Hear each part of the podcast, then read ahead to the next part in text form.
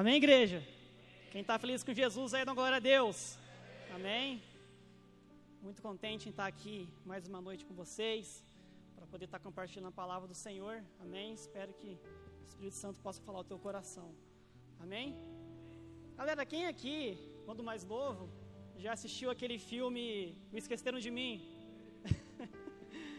é, só passar um, um, contexto, é final do ano, né, o Natal, a, família ali se programa, né, para uma viagem, e ela, essa família acaba se esquecendo do filho mais novo, né, e ele não é levado para a viagem e fica ali sozinho em casa, né, e, e sabe, e quantas as vezes nós temos a, a mesma sensação de que, de que nós estamos abandonados, de que nós estamos fracos, sozinhos, tristes, né?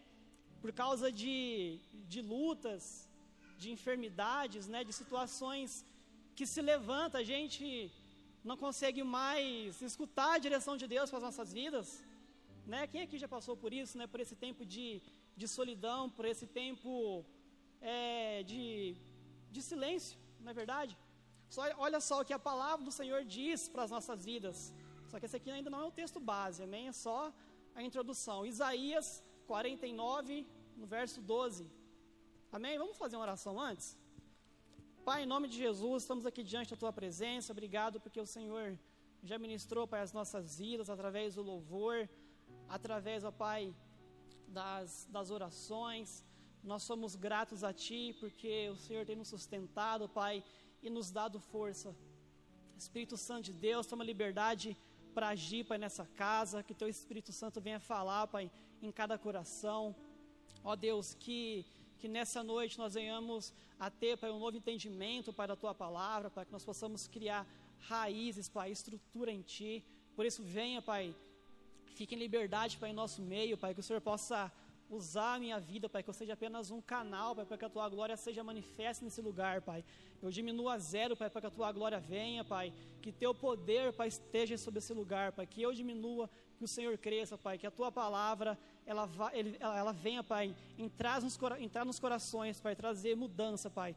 Pai, essa é a nossa oração, em o nome de Jesus. Amém. Amém, galera? Glória a Deus. Isaías 49, 12 diz assim. Eu vou estar na NVT. Será que uma mãe pode esquecer do seu bebê que ainda mama e não ter compaixão do filho que gerou? Embora ela possa se esquecer, eu não me esquecerei de você. Amém? Galera, o amor de Deus, ele é um amor incondicional, não é verdade? Ah, Isaías relata, né, que ainda que uma mãe ainda que uma mãe esqueça do, do, do seu filho, eu, Senhor, eu jamais me esquecerei de você, amém? Olha só a palavra que o Senhor tem para as nossas vidas. E esse amor do Senhor, ele é um amor incondicional, amém?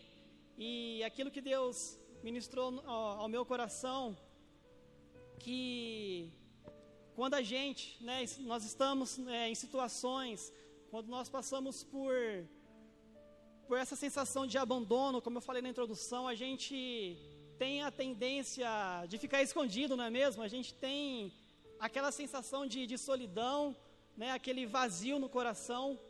E sabe, todo homem de Deus, ele vai precisar passar por esse tempo. E esse tempo né, de, de silêncio, esse tempo de provação, de deserto, é um tempo de, de constituição de Deus sobre as nossas vidas, amém? E esse tempo de constituição, ele tem como objetivo fazer com que nós venhamos a cumprir o nosso propósito. Porém, esse, nesse tempo, a gente pode pensar que a gente está sozinho, mas nós não estamos sozinhos, porque o Senhor é, prometeu estar conosco todos os dias da nossa vida. Se você crê nisso, aplauda o Senhor. Amém. Ele prometeu, é uma promessa que estaria conosco todos os dias na nossa vida. Amém? E, e sabe, todos nós temos um, um chamado da parte de Deus. Todos nós temos dons, né? Sobre as nossas vidas, há sonhos, há promessas. E, E glória a Deus por isso, né? É, como é bom nós sermos usados pelo Senhor. E quantos aqui desejam ser usados pelo Senhor? Dão glória a Deus. E sabe, todos, né, querem ser usados por Deus. Agora, quantos aqui querem ser provados por Deus? Glória a Deus. E ser provado por Deus dói, galera. Só que a ser provado por Deus faz com que nós venhamos a crescer. Amém? E, e sabe, todo cristão passará por, desertos, todo cristão passará por provações, e essas provações, elas têm como objetivo o fortalecimento da nossa fé. E a palavra diz que sem fé é impossível agradar a Deus. Amém? Agora a gente vai estudar a vida de Elias, que vai trazer mais contexto para essa palavra. Por isso eu te convido a abrir a Bíblia em 1 Reis, no capítulo 17. Amém?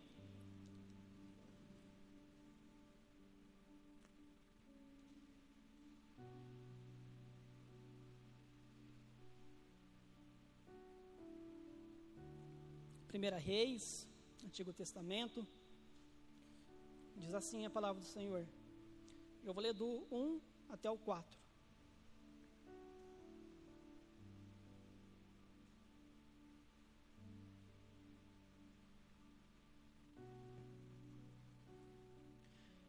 Elias, que era de Tisbe, em Gileade, disse ao rei Acabe: Tão certo como vive o Senhor, o Deus de Israel, a quem sirvo, não haverá orvalho nem chuva durante os próximos anos, até que eu ordenei. ordenei.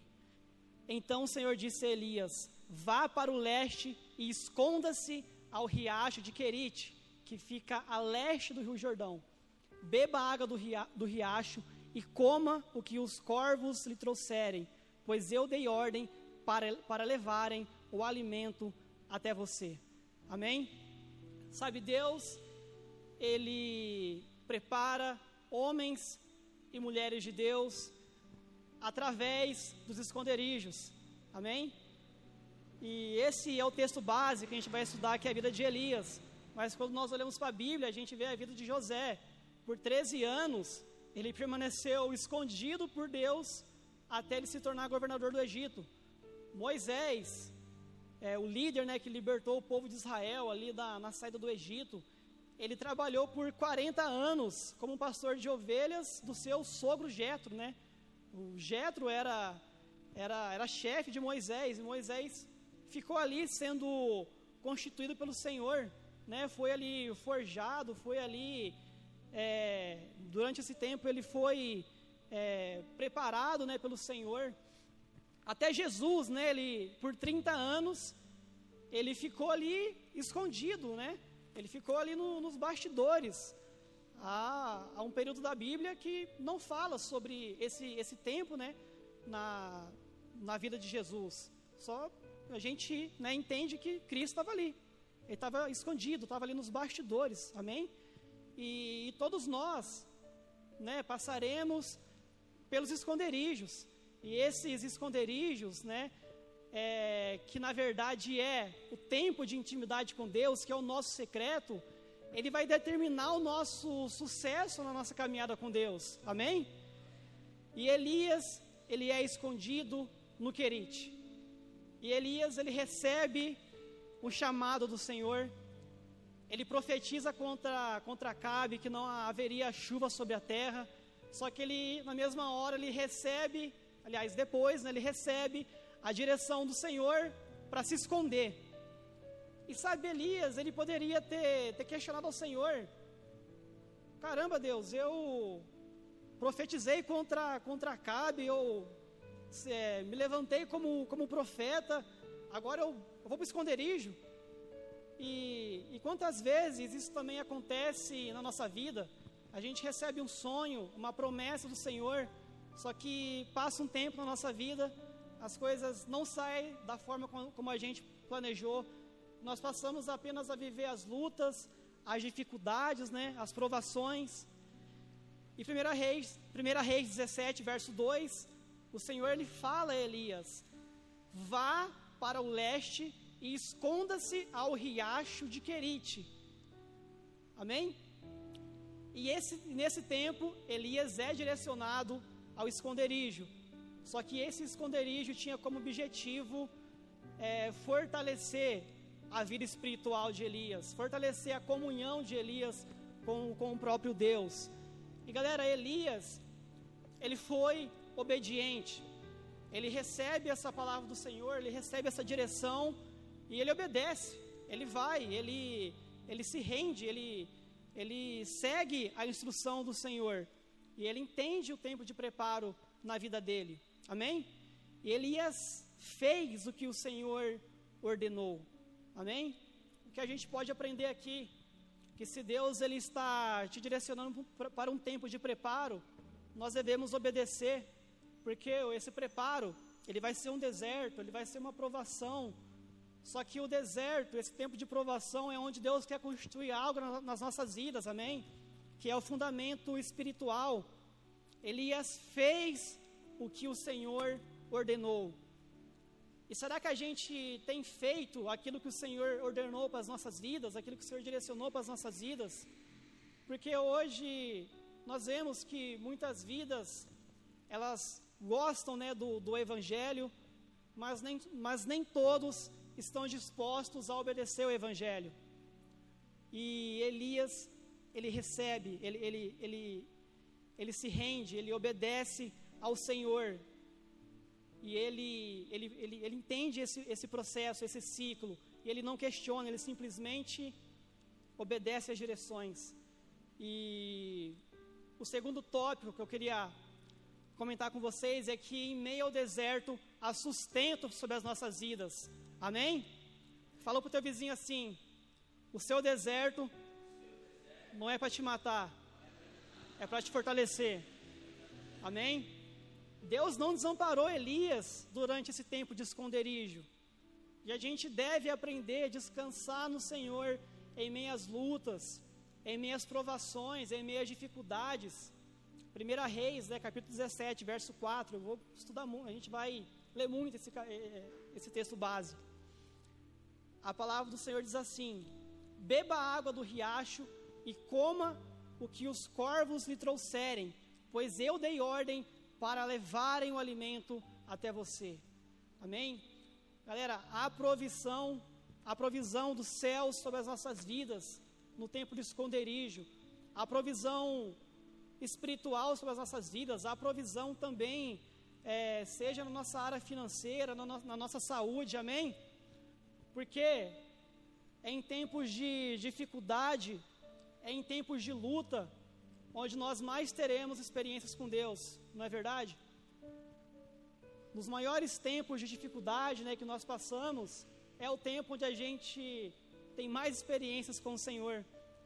E sabe, as dificuldades, né, as lutas das nossas vidas, na verdade elas são um memorial para a gente jamais se esquecer das promessas e dos sonhos do Senhor sobre as nossas vidas. Se você crê nisso, aplauda o Senhor porque Ele é bom. Amém? Tempos de dificuldade são memoriais para a gente testemunhar da fidelidade do Senhor. E durante esse tempo de esconderijo, Deus fez de Elias um homem mais humilde, né? um homem mais quebrantado à presença do Senhor. E tempos né, de lutas, de, de aflições nas nossas vidas, nos deixam mais sensíveis à voz do Senhor. Não é verdade, né? Em tempos de lutas, a, a gente, a gente se rende aos pés do Senhor. E, e eu vivi isso no começo da minha caminhada com Deus. O pastor uma vez ministrou sobre, sobre Elias no Querite. Eu acho que eu estava indo no segundo, terceiro culto. E eu ainda estava morando sozinho aqui na cidade, ainda estava é, longe dos meus pais e comecei a vir na igreja. E essa palavra, ela veio ao meu coração, né? Para dizer que eu não estava sozinho, que Deus estava do meu lado, que Ele estava, que Ele estava me guiando, me protegendo. E acho que todos, no começo da caminhada cristã, passam por isso, né? Por tempos de, de solidão, por tempos de dificuldade, por querites, né? E é o tempo onde Deus mais revela aos nossos corações, amém? E, e sabe, Elias, ele deveria se cansar de olhar apenas aquele riacho, apenas a, a paisagem daquele, daquele esconderijo, mas eu acredito que Elias tinha a hora que ele tinha que olhar para o céu, ele tinha que olhar para o Criador dele, né? Ele tinha que olhar para os montes, né? E, e, assim como diz o Salmo 121, eleva os meus olhos para os montes, né? De onde vem meu socorro? O meu socorro vem do Senhor que fez os céus e a terra. Amém? Elias, ele tinha a presença do Senhor. E agora a gente vai mencionar, a gente vai aprender com Elias, que ele foi aprovado no tempo. Amém? Nesse tempo de esconderijo, a gente deve se alimentar da palavra de Deus, a esperar com Deus em paciência, a entender o ciclo, a entender o trabalhar de Deus. E Elias, ele, ele foi um homem que soube esperar. Havia uma unção sobrenatural sobre a vida do profeta. E eu acredito que existia uma expectativa bem forte no coração dele, né, de cumprir aquilo que o Senhor colocou no coração, né, os sonhos, as promessas. Só que Elias ele entende a estação e ele se submete a esse tempo de preparo. Amém? E, e sabe, se Deus ainda não é, te direcionou, não, não nos direcionou para um ciclo novo, é porque Ele está protegendo, porque Ele está cuidando da sua vida. Amém? Ele está te protegendo, Ele está te guardando. Porque o que para gente parece, o que para gente parece demora, aos olhos de Deus é uma proteção, é um cuidado. Amém? E sabe, não saia desse tempo de Deus. Porque quando a gente sai da presença, quando a gente se distancia, a gente atrasa os processos de Deus nas nossas vidas.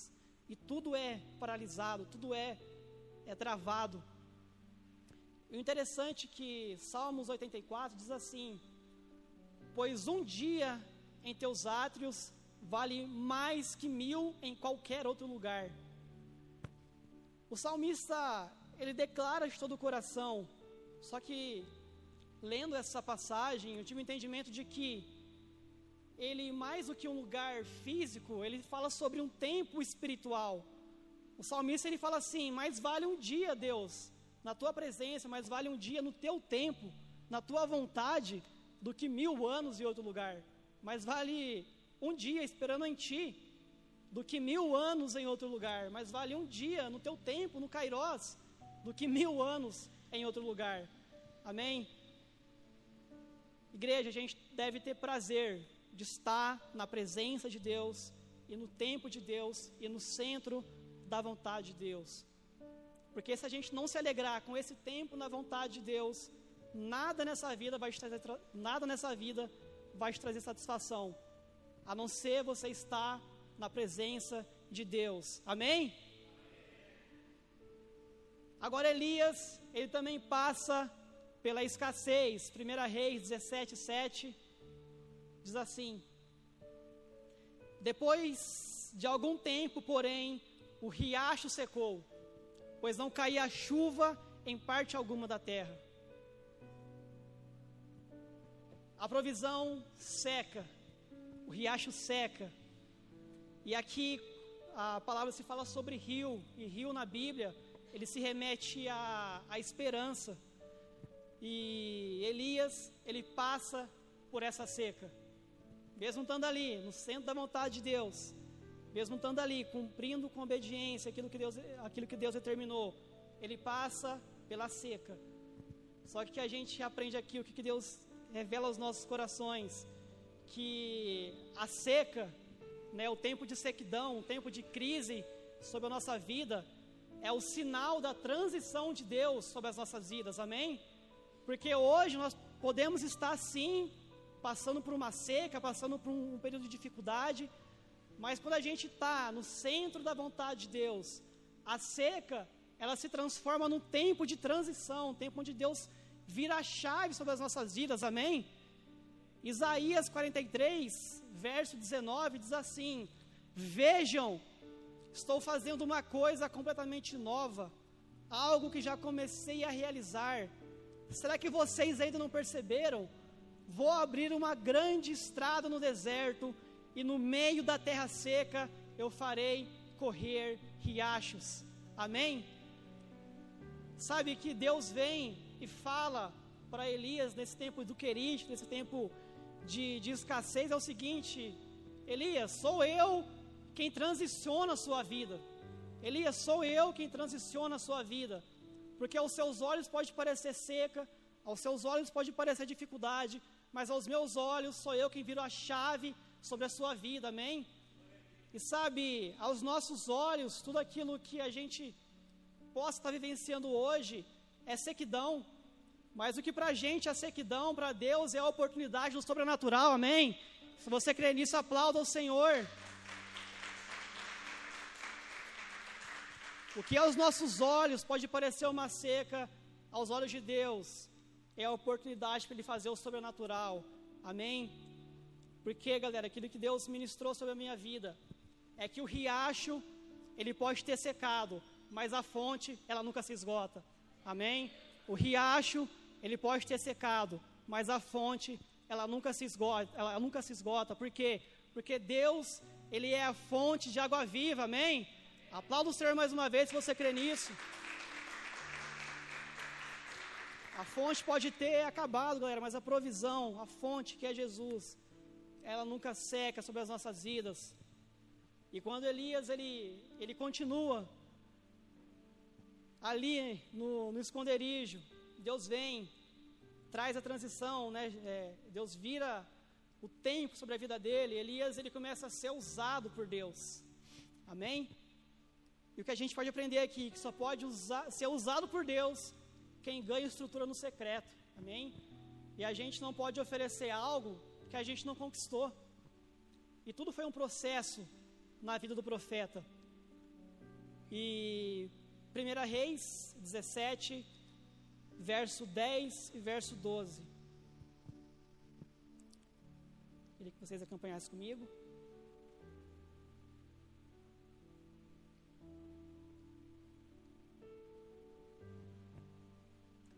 Elias foi a Serepta. Quando chegou ao portão da cidade, viu uma viúva apanhando gravetos e lhe perguntou: Pode me dar um pode pode me dar um pouco de água para beber, por favor? Enquanto ele ia buscar água, ele disse: Traga também um pedaço de pão. Mas ela respondeu: Tão certo como vive o Senhor seu Deus, não tenho um pedaço sequer de pão em casa. Tenho apenas um punhado de farinha que restou numa vasilha e um pouco de azeite no fundo do jarro. Estava apanhando alguns gravetos para preparar essa última refeição e depois meu filho e eu morreremos. Elias, porém, disse: Não tenha medo, faça faça, faça o que eu acabou de, faça o que acabou de dizer, mas faça um pouco um pouco de pão para mim. Depois use o resto para preparar uma refeição para você e seu filho. Pois assim diz o Senhor de Israel: sempre haverá farinha na vasilha de, sempre haverá farinha na vasilha e azeite no jarro até o dia em que o Senhor enviar a chuva. Amém? O que aconteceu aqui nesse, nesse cenário?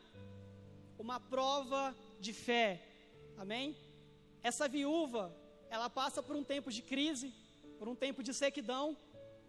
Só que essa mulher, ela possui uma fé sobrenatural. E, cara, ela tinha muita fé.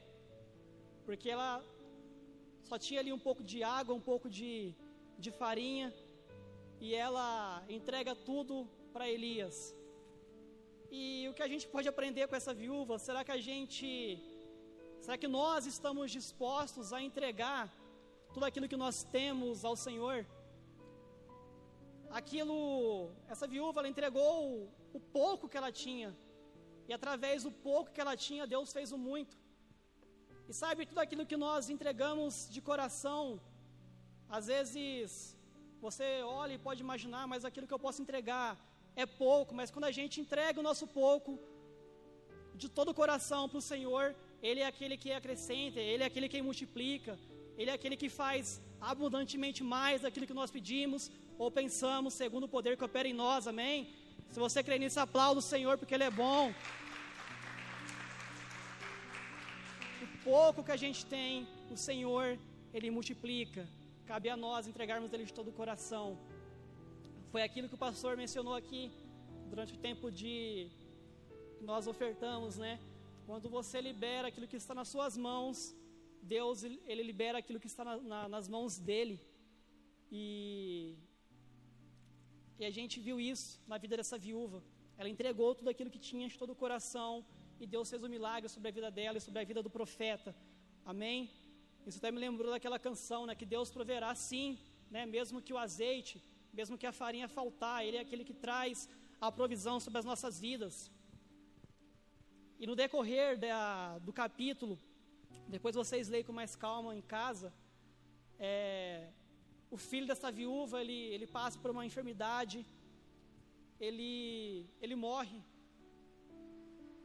E essa viúva, ela questiona, Elias, você apareceu na minha vida, fez um milagre, agora eu perdi o meu filho, o que está acontecendo? E Elias, ele ora, ele profetiza sobre a vida daquele, daquele menino, e ele é ressuscitado. E Deus começa a usar a vida de Elias de uma forma sobrenatural. Elias ele se submete ao esconderijo.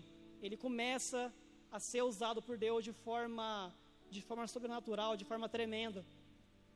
E já quase finalizando, o esconderijo, ele representa o local de proteção sobre as nossas vidas. Salmos 91, é, queria que vocês acompanhassem junto comigo. Fala sobre esse lugar que é o esconderijo.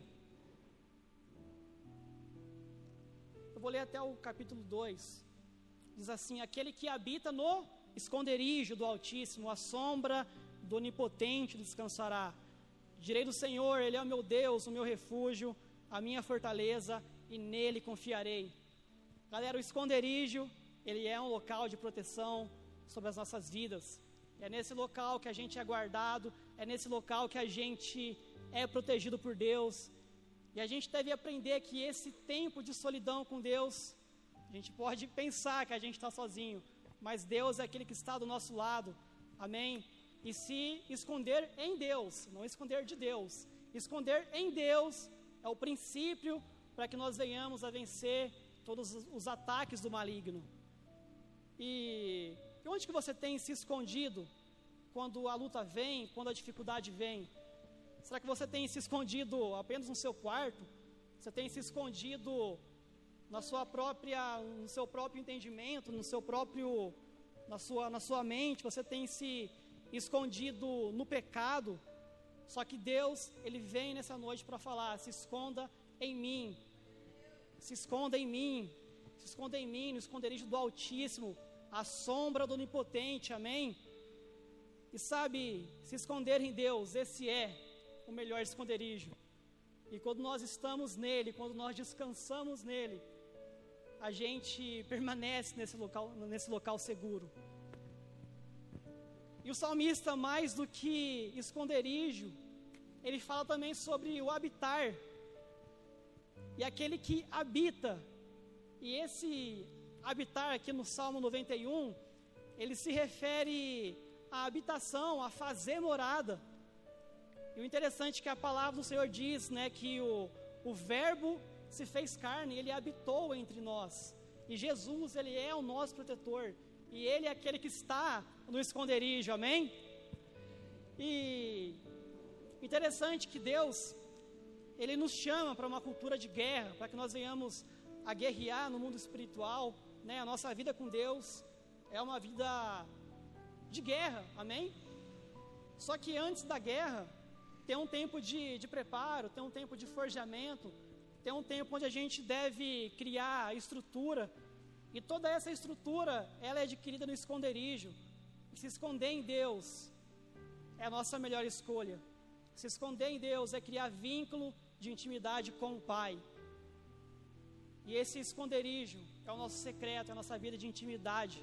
É nesse lugar que Deus, que Deus deseja nos encontrar, e mais do que um esconderijo, Deus também ele tem um refúgio. E o significado da palavra refúgio é o local para se escapar de um perigo. E Deus, ele é o nosso refúgio. Salmo 62 diz assim: Em Deus está a minha salvação e minha glória, a minha rocha e a minha fortaleza e o meu refúgio. Salmos 46 diz: Deus é o nosso refúgio e fortaleza, socorro bem presente no dia da adversidade. Se você crê que Deus é o seu refúgio, a sua fortaleza, aplauda o Senhor porque Ele é bom, amém? Glória a Deus.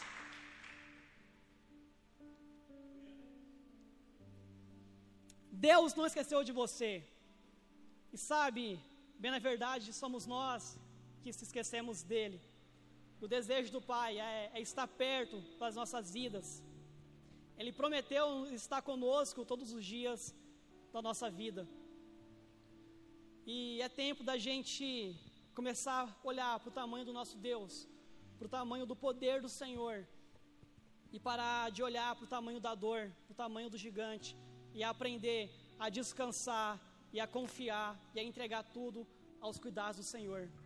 Queria que nesse momento você fechasse seus olhos.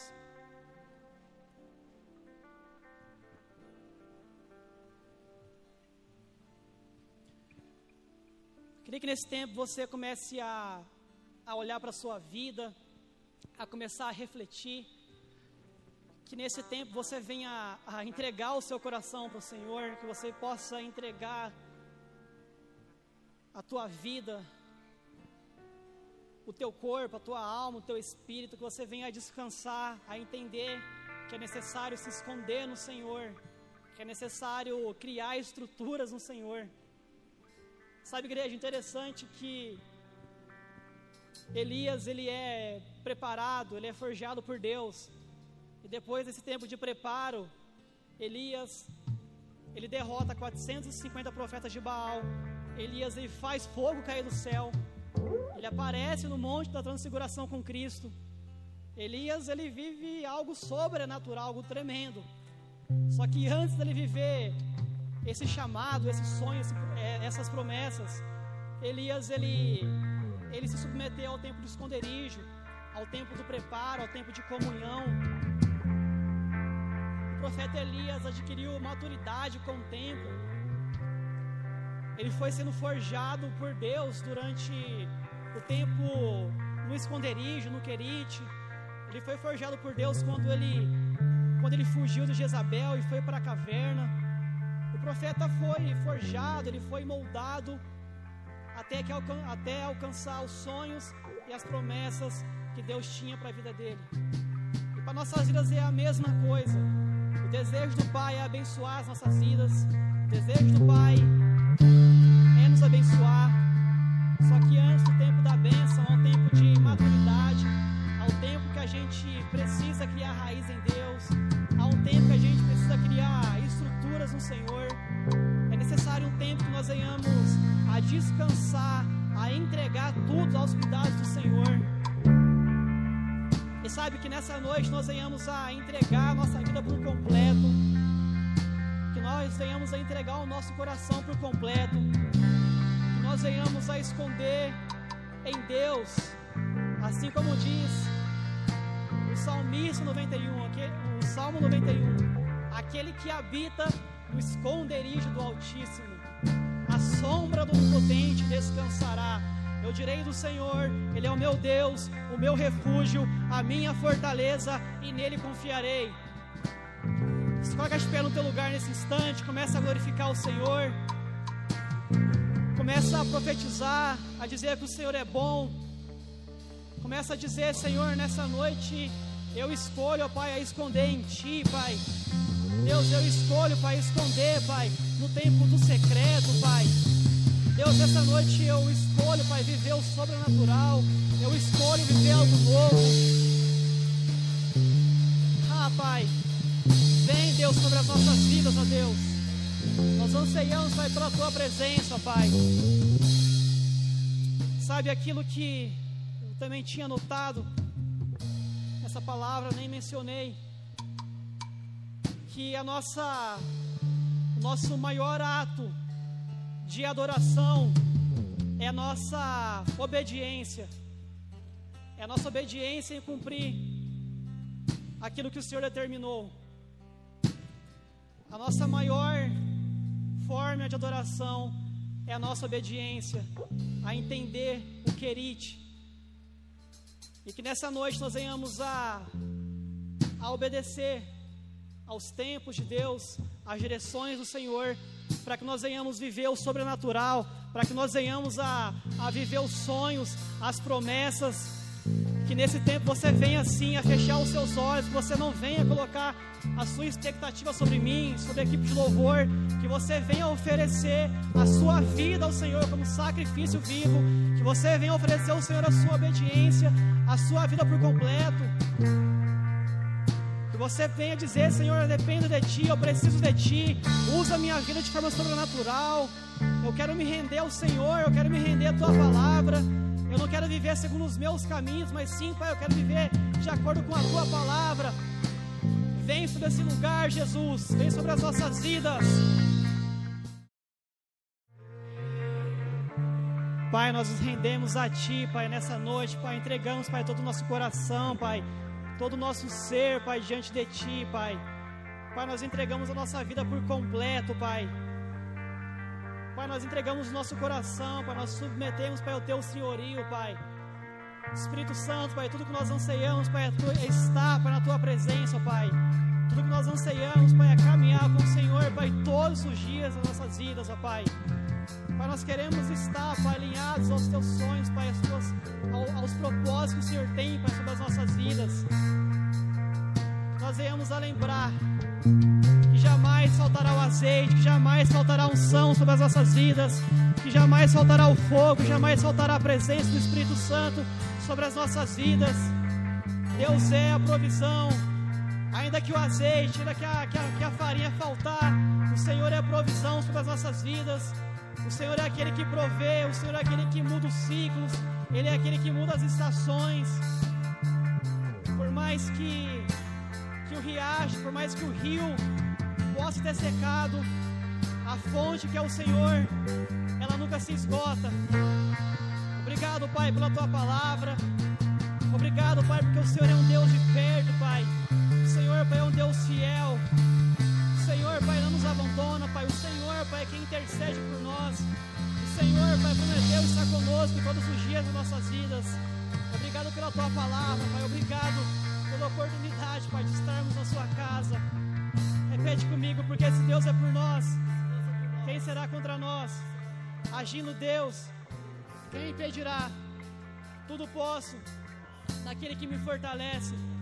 Oremos todos, Pai nosso que estais nos céus, santificado seja o teu nome, venha a nós o teu reino, seja feita a tua vontade, assim na terra como nos céus.